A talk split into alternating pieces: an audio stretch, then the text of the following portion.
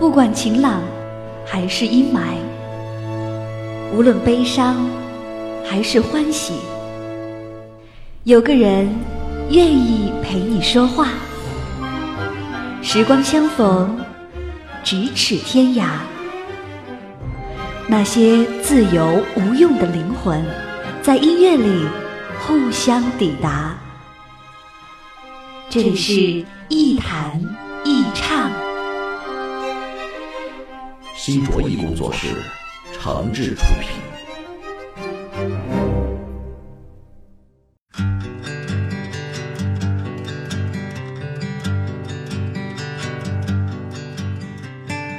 这里是网络播客节目《一弹一唱》，我是梁毅。在收听节目的同时，别忘了关注我的新浪微博“梁毅一九七六”。欢迎您把自己的意见、想法和感受随时随地的告诉我。当然，您还可以在腾讯应用宝和十字猫软件店下载“一弹一唱”的 APP 应用，获得更多新鲜的节目和资料。小时候呢，我看过一个故事，啊，是在郑渊洁老师的《童话大王》里的一个故事。这个故事说的是皮皮鲁因为无意之间吃了老爸的一种药片，然后躺在电热毯上睡了一觉，结果身体里就有了电能。啊！一伸手就能放电，然后呢，他利用这个特异功能跟一帮坏蛋战斗，最后摧毁了一个大阴谋。这个故事的名字我到现在还记得很清楚，叫《闪电闪电》。三十多年前，我读郑老师的《童话大王》，几乎看遍了他所有的故事，但是这个故事是我记忆最深刻的。后来还有一部国产电影叫《霹雳贝贝》，说的也是一个小孩子身上带电的故事。那个时候呢，我一度认为这个电影就是根据郑渊洁童话的那个故事而改编的。我觉得我这一代的很多人似乎都曾经对这种情节的故事和影视作品充满了兴趣。也许现在的年轻人很难想象，那种正义的、侠客式的、具有个人英雄色彩的东西，对一个没怎么见识过外部世界，在充满了善良、正直、奉献式教育环境熏陶下成长起来的孩子。具有多大的诱惑力？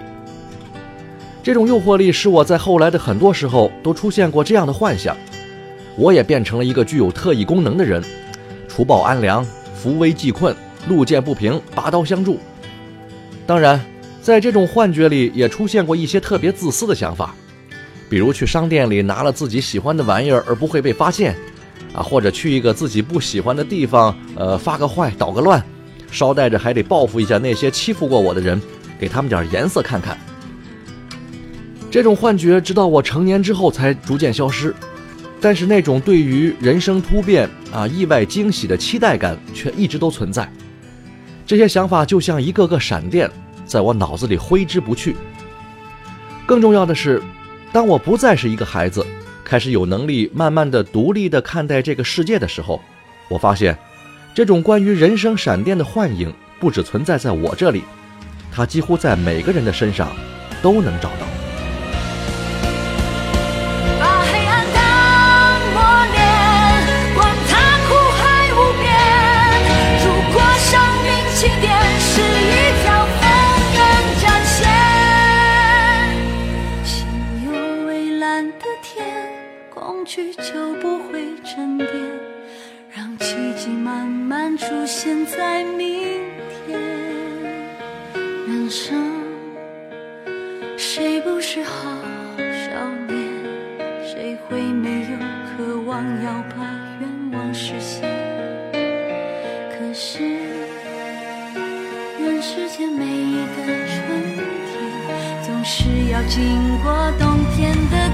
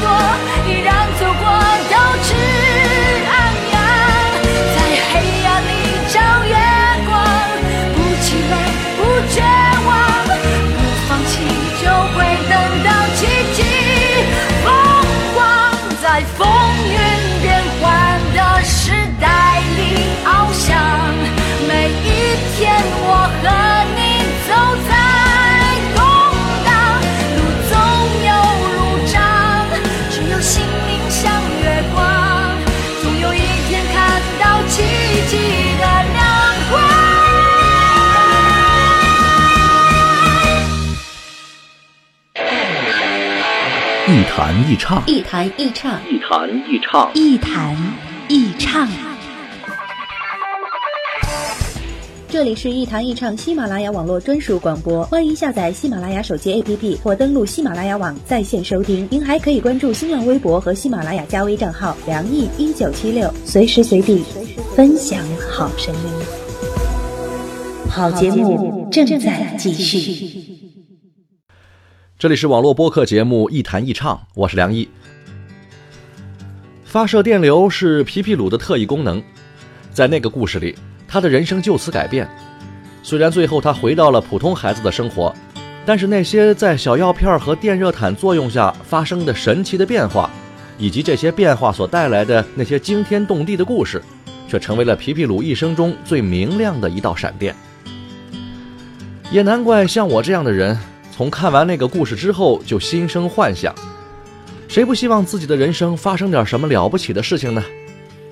在三十多年前，这种了不起的事情就是成为超级英雄啊，成为万人敬仰的领袖，或是高高在上的模范。那时候，我们把自己看得很小，甚至根本没想过自己是个什么东西。我们在一种叫做集体主义的力量的催化下，像一颗小水滴一样的微不足道。在这种集体主义至上的文化环境里，个人的利益是渺小而且不被尊重的。如果不成为楷模或是英雄，我们几乎永远不会被重视，我们的生活也几乎永远不会与众不同。那时候，我们幻想或是渴望着有一道闪电来改变我们，并非出于对自我的觉醒，而是要拯救全世界于水火之中，甚至不惜以身体和生命为代价。那种被强行赋予的使命感、正义感、责任感和道德优越感，掩盖了个人的几乎一切私欲，而且在当时变得顺理成章、自然而然。等我们这一代人长大之后，时代大潮不断的澎湃而来，我们的思想维度和文化环境都发生了巨大的变化，普通人的生活开始被大众和媒介所关注，个体差异也逐渐得到承认和尊重。多维度、多视角、多层次的文化语境开始丰富起来，平凡不再是一种可耻，而模范却一再被颠覆。如果在这个时代，你去问一群人，你认为人生中最能改变你的那种力量是什么？保准有百分之九十九的回答是钱。钱就是我们生命中的那道闪电啊！当个体价值被正视和被尊重之后，谁还稀罕做什么超级英雄呢？一个崇拜英雄的年代，其实是大部分人永远成不了英雄的。而现在的时代就不同了，钱是归自己的，谁有了钱，谁就是英雄。这种英雄不需要上天入地、出生入死，他可以选择造福社会，也可以选择归于平凡。他可以成就万人敬仰，也可以成为田间隐士。这就是钱的力量，其实也是自由的力量。这在任何时代都是一样的强大。所不同的是，几十年前你会因为自己没有创造些什么，没有奉献些什么，没有成就些什么而自责难受，备受冷遇；而现在你绝对不会，你可以心安理得地拿着自己的合理合法挣来的钱，说走就走，说留就留，而别人的冷言冷语，除了妒忌和怨恨，只能再次印证你的成功和强大。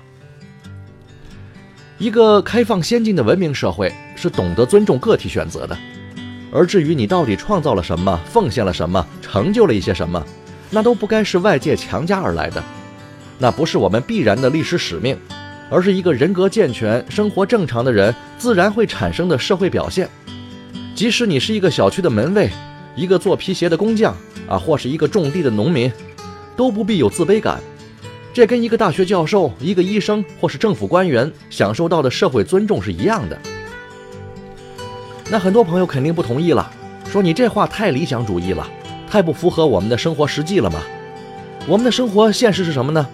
门卫、小商贩和农民是绝对不可能赢得跟大学教授啊、医生啊、啊政府官员啊一样的社会待遇的，无论是物质上还是精神上都不会平等。所以，您看。咱还是需要人生闪电的呀，至少需要这样的幻想。甭管是天降横财一夜暴富，还是水到渠成功名成就，只要你混得出来，就是好汉，就是英雄，就是楷模。难怪我经常发现，那些彩票店里总是来往着各种各样的人，既有无所事事的大爷大妈，也有匆匆而来的上班族和做生意的小老板，更多的是蹬着电瓶车来往的四十多岁的中年人。更有意思的是，那些外表光鲜、貌似成功的人，也经常光顾彩票生意，只不过他们不一定到店里亲自去买罢了。当然，他们也绝对不会告诉你，中个五百万，然后去过游手好闲的生活，其实也是他们的幻想。你看，天降闪电，神功天成，这样的好事谁都在期待。过得差的希望自己过得好，过得好的不嫌自己过得更好。其实，在这个世界上，时刻都有人等着天上掉馅饼，尽管他们也知道，中五百万比遭雷劈的几率还小呢，但是，闪电能改变他们的一切，这才是最重要的。喝完所有的酒，还是会说不出口。沉默只是一种可怜的欲望。总想振作起来，可是步履沉重。前方只是一片莫测的天空，我要在黑暗将我吞没之前，我要改变，被厌倦折磨始终罪过，我要改变。在恐惧将我撕碎之前，我要被宣判是种折磨，改变。其实，《童话大王》里的皮皮鲁，还有他的妹妹鲁西西，就是中国六七十年代出生的那波孩子们的缩影。他们必须获得一种不平凡的生活经历，得到一种特殊的技能，或者认识一些特别厉害的朋友或者经过一些奇遇和冒险，才能打破那种由家长、老师和三好学生组成的按部就班、沉默压抑、不被理解的环境状况。我到今天才明白，郑老师选择了以童话和幻想为载体，来表达一代人的突破和努力，并且让他以儿童读物的面貌示人。这既是他的个人思考，也是一种聪明的方式。他早期最有名的几部作品，比如《红沙发音乐城》《舒克和贝塔》《邋遢大王历险记》等等，都多少带着这种影子。所以，那本写着一代孩子和后来一代成人故事的书，就叫做《童话大王》，也真的是最合适不过了。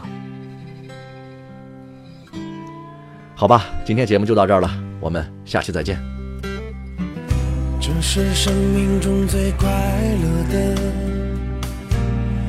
那么一天。这天的我因为清醒而心碎。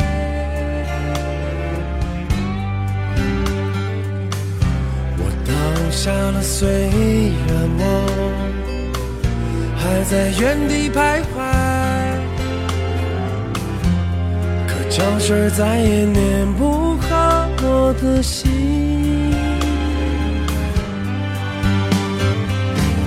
我从未感觉心底有过如此平静，因为除了疼痛，我已无靠无依。寻找生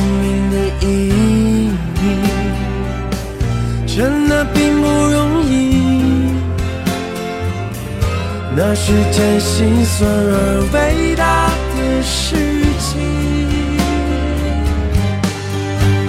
我要改变，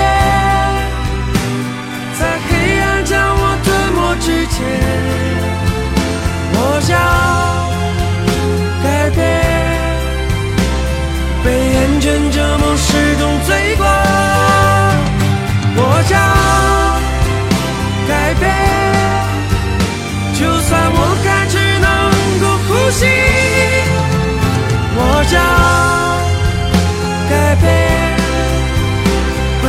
千里之外。